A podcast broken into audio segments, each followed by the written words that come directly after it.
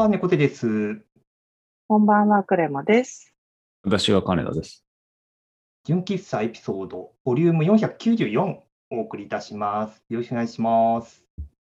お願いします。はい。えっ、と、今日この収録をやっているのが、えー7月の25日、オリンピックの開会式がちょうど一昨日行われたばかりのタイミングなんですが、あの皆さんはあの開会式ご覧になりましたかね？結構いろいろね、直前にごたごたがあって、うーん、なかなか微妙な気持ちで見た方もいらっしゃるんじゃないかと思うんですが、クレマさんはご覧になってました？私はね、何気に見たんですよ。あの、オリンピックに対して思うところもいろいろあったはあったんですけど、うん。やっぱりこの、なんだろう、日本でやるのもすごくない、めったにないチャンスだなって思って見てしまいました。うんうんうん。金田さんはどうですか？なんか家でついてたんで、一瞬目にはしたんですけど、もうその後全く見てないです。うん。なるほど。まあ、かくいう自分はですね、あの、直前まで見る気なかったんですよ。あの、裏、真裏の、あの、ネタの特番、お笑いのネタの特番がやってまして、それをずっと見てて、7時スタートで、そのお笑いの特番が、うん。で、開会式自体が8時開始だったんで、まあ、そのまんまお笑いの番組見続けようかなって思ってたんですけど、まず奥さんが見たいと。ちょっといろいろ、いろいろあって、特に奥さんがあの、小林賢太郎のファンだったので、うんうん。あの一連のこう、なんというか、辞任に至るまでの流れっていうのが結構ショックで、うんうん。奥さんがとにかく気になってて、開会式がどうなるかっていうのが。うんうん特にその、まあ、その小馬券が関わるっていう話が、まあ、その辞任になって、でも開会式はやると。で、結局その、本人が調整役でしかなくて、そんなにその一つ一つの出し物っていうのはそれぞれの担当がやってるから問題ないっていうので、その開会式はその、まあ、予定通り行うっていう話になっていたっていうのもあって、じゃあその中身ってどうなんだろうねみたいなところは、やっぱ興味として、まあ、奥さんもあったし、まあ、僕もまあ言われてみれば、まあ、そこはちょっと実際見てみないと、なんとも言えんよねっていう話になって、まあ、ちょっと、まあ、もともと見てたチャンネルからもその NHK に変えて、僕もまあ見ていたんですけど、うーん、なんでしょうね、その開会式の内容、まあ、いろんな方が多分そのツイッターだとかでこう反応してはいたと思うんですけど、やっぱなんかこの一つ一つの何かこう出し物というか、なんかいくつかの多分ブロックに分かれていて、まあ、冒頭だとその、まあ、多分コロナ禍でのそのアスリートのこう葛藤みたいなことをこういろんな映像だとか、こうまあ、踊りというかなん、なんていうんですかね、こういろんなこう音楽だとか、こう踊りとか動きとかでこう表現するようなくだりがあり、えーなんかまあそこからこう多分いいいくつかのブロックがあって、えーまあ、選手の入場があり、まあ、その成果の,、まあその転換みたいなものもありみたいな、8つか9つかいくつかのブロックにこう分かれつつ、まあ、進行するような多分作りになっていたと思うんですけど、なんかその、まあ、一つ一つのブロックは、なんかそれなりに意外にも楽しめたところもあって、あ、ごめんなさい。ちゃんと見てないんであれなんですけど、うん、やっぱりその日本的な雰囲気を前面に出した、海外から見た日本のイメージでやってたんですか？それだけの感じだったんですか？そのブロックっていうところがちょっと個人的に気になっていて、それぞれで、まあ、いかにも観光アピール的な感じなのか、日本の文化を全面丸出しで、そう見えてるよね感なのか、その、新しい、その芸術的な若い才能をうまく利用した、利用っていうか、そのうまく、その活かした構成になっていたのか、それとも全然もう各ブロックがぶつ切りな感じになっていたのか、ちゃんと見てないんでわかんないんですけど、うん。どういう印象でした？それで言うと完全にぶつ切りの印象でしたね。あの全体通して何か一本筋が通っているというか、何かコンセプトがあった上でやってるっていう感じは全くなくて、あなんか多分なんかいろんな、その、どういう経緯でこうなったかはよく分かってないんですけど、多分もうアイディア全採用って感じの、なんかブレストでもう発散するだけ発散して、収束がうまくいかなかった感じっていうのは僕を、僕は受け取っていて、だから、だからブロック単位で見ると、そんなに悪くないなっていう気はするんですけど、その投資で見たときに、そもそもこの開会式って何だろうなっていう、なんかモヤモヤは、なんかどうしても残ってしまう。なんかその日本のなんか伝統みたいなものを割とこう押し出してる感もあれば、急にゲーム音楽が流れとか、で、なんかそのイマジンが入り、多様性の話があり、大坂なおみがこう入ってきてみたいなのがあり、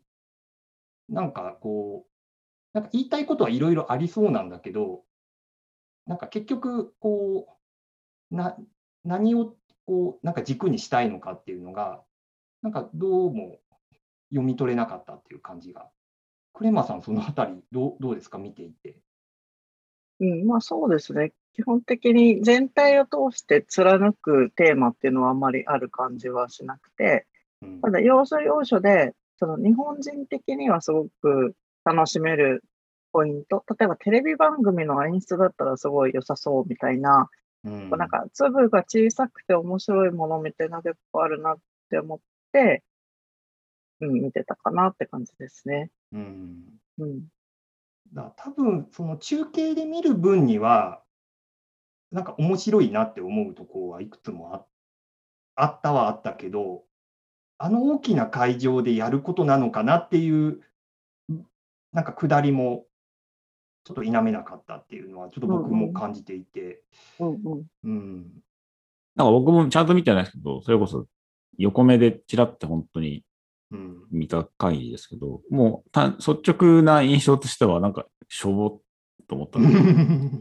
あ、いいやと思って、なんかもう僕がエペックスをゲームやっちゃったんですそっちやってたんですね。はい。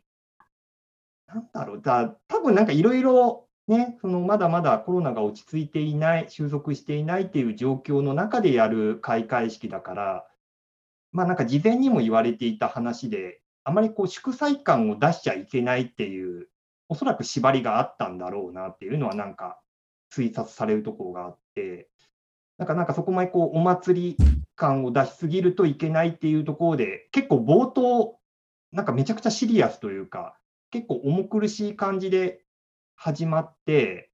それこそこう森山未来のこう追悼のダンスとかのくだりとかもあったから、なおさら、なんだろう、ちょっと、あこんな感じで開会式、このまま行くんだっていう印象を持っていて、で、かと思ったら、なんかその、なんか前振りとかも特になく、急にその、要は選手の入場が始まるタイミングで、要はドラゴンクエストのテーマがこう流れ始めて、まあその前にちょっと映像で、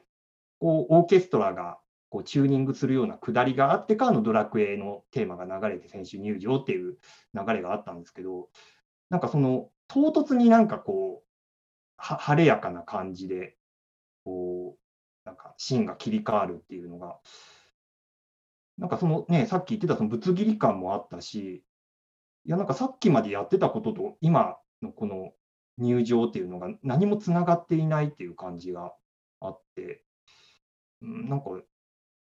ね、そのゲーム音楽を流すっていう、その、まあ、日本の中でも特にメジャーなゲームタイトル中心にこう、なんかピックアップはしてたんですけど、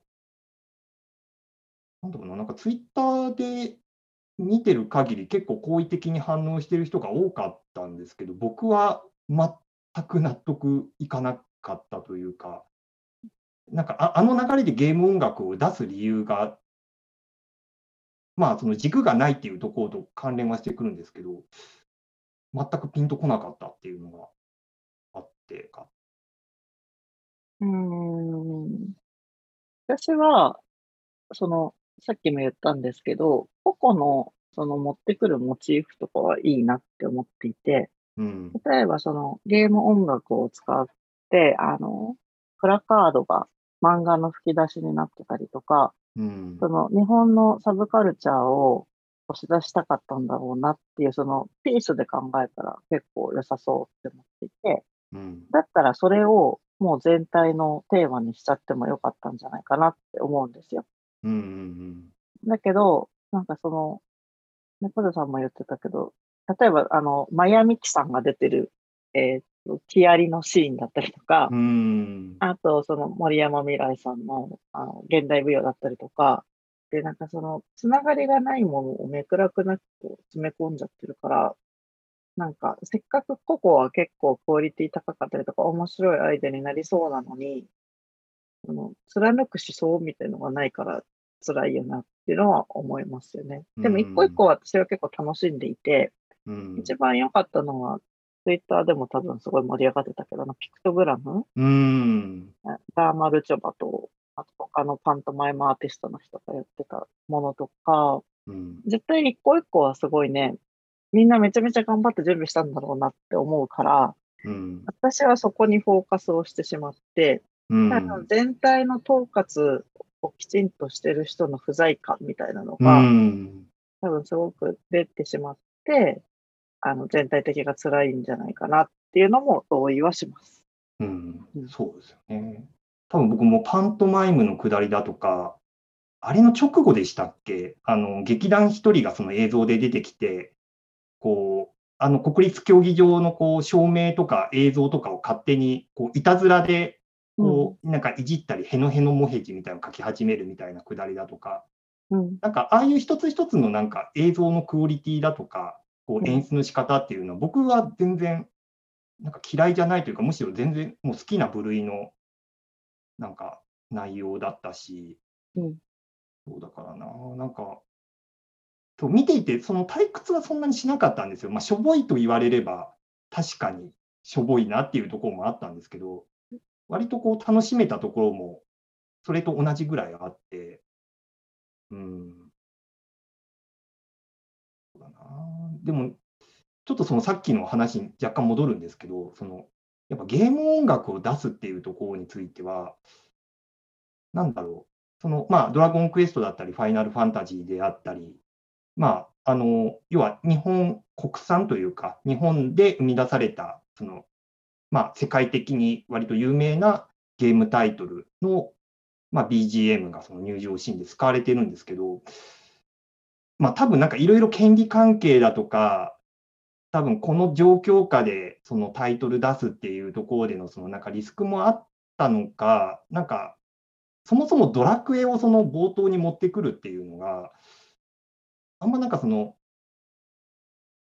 グローグローバルというか、その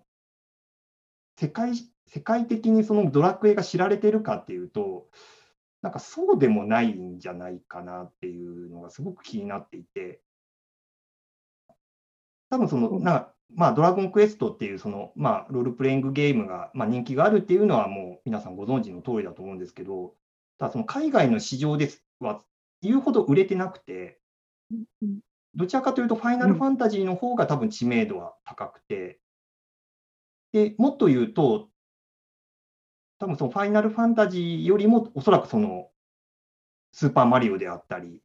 まあ、ポケモンであったりとか、多分あそこで流れなかったタイトル、多分任天堂系のタイトルはなんかもう、全くこうあの場所には流れなかったんですけど、うん。なんかその、なぜあの曲にしたのかなっていうところがすごく気になっていて、でもしそのドラクエを冒頭に持ってくるっていうのが、多分その、日本の中で一番こう有名な RPG のタイトルだからっていう理由だとしたら、すごい内輪に向けての、なんというか、その選定だなっていうのをすごく感じていて、多分そのツイッター、その日本の国内で盛り上がるっていうのは多分間違いない、特にそのゲーム好きな、そのある一定の世代の人たちにはすごく受ける、多分その選曲だとは思うんですけど、多分オリンピックの入場の曲として、本当にふさわしいのかなっていうのを考えると、なんていうか、なんか知名度的なもの、世界的な知名度だとか、人気だとかっていうのも踏まえて、なんかもうちょっと考えた方が良かったんじゃないかなっていうのは、ちょっとすごく感じるところがあって、うんうん。うん、多分なんかまあ、これはあくまで理想の話で、多分そこの権利関係だとか許諾が多分降りなかったとか、多分いろいろあっての、まあ、あれなのかなっていう気もしなくもないんですけど、なんかあれがベストだったかっていうと、ちょっとやりようはあったんじゃないかなっていうのはすごく。なんか、でもそもそもで、任天堂が音楽貸してくれないから、スクエニに頼んだらスクエニが OK 出したんで、使えるもんでやりました感うん。なのかなっていうのはありますよね。まあ、カプコンもね、あモンハンの曲もなんか流れたみたいな。うん。のありますけど、ソフトだ、よくも、よく解釈をすれば、その、日本が今後その、ソフトとして、そういうのを出していきたいっていう、その、気構えというか、気概をせ世界にアピールするっていう場にはなったのかなっていう気はするにはするんですけど、うん。でも海外勢からしたら、まあ、スーパーマリオだったり、ドラゴンボールだったり、セーラームーンだったり、そういう日本のそのアニメサブカルチャーとしても中のメジャーをやっぱり望んでたので、おそらく見てる側からしたらこれじゃないなっていううん。印象だったんじゃないのとは思うんですよね。うんそれも含めてなんか、うん、トップというか一流ではないなっていう。うん。2番手で寄せ集めました感がすごいなっていうう。ん。がちょっとする。だから別にまあ小林健太郎の件はまあ置いといて、うん。小林健太郎自体がそもそものサブカルの中のい一番手というよりも二番手っていううん感覚、その中での二番手の中の一番手みたいな、なんかそういう気づけうでんやってきた人だったりもするから、うん。僕はそう思ってるので、うん。なんかその人たちを持ってきて、その平和的祭典、世界的なイベントであるオリンピックに据えるのは、別に反対はしないけど、うんする以上、ちゃんとそれが一流の中の一流になるように、うん運営組織は持っていかないとダメでしょ。でそうですね。汐留方面には強く。ね、ある、ある会社さんには言いたいですよね、そこはね。そうなんだよ。なんか、なんかその、ま、まさしくその、その話で、そのサブ、その、メインカルチャーではなくて、あくまでそのサブ、サブカルチャーとして、こう、名の通ったタイトルだったり、人を、まあ、引っ張ってきている以上は、やっぱりなんかその、あの、あの場にふさわしい使い方をしてほしいっていうのは、すごく、うん。やっぱなんか思うところがあって、まあ、小林健太郎の扱いもそうそうなんですけど、そのゲーム音楽にしても、多分その、まあ、さっきのその唐突にゲーム、そのドラクエのテーマが始まったっていうのも、まさしくその話で、やっぱりなんかその、に日本のそのゲーム文化みたいなものをちゃんとこう、なんか紹介するようなくだりがあり、その上で、なんか、あの入場の仕方と、そのプラカードのその吹き出しのデザインだとかっていう、多分なんかそこをもっと丁寧に本来やるべきだったのかなとか、うん、あなんかそのね、すごい、あの音楽のピックアップについて、すごく歓迎する向きがあるっていうのは当然理解はしてるんですけど、うん、本当にあれで喜んでいいのかなっていうのはすごく見ていて感じるところが、まあその、これ、これに至るまでのこう経緯だとかも含めて、ちょっと思うところがあったっていう感じです。うん。ちょっとなかなかこう取り留めのない話になってしまいましたが、まあ、ちょっとそろそろお時間なので、締めたいと思います。では今回も拝聴いただきありがとうございました。それでは皆さん、おやすみなさい。おやすみなさい。おやすみなさい。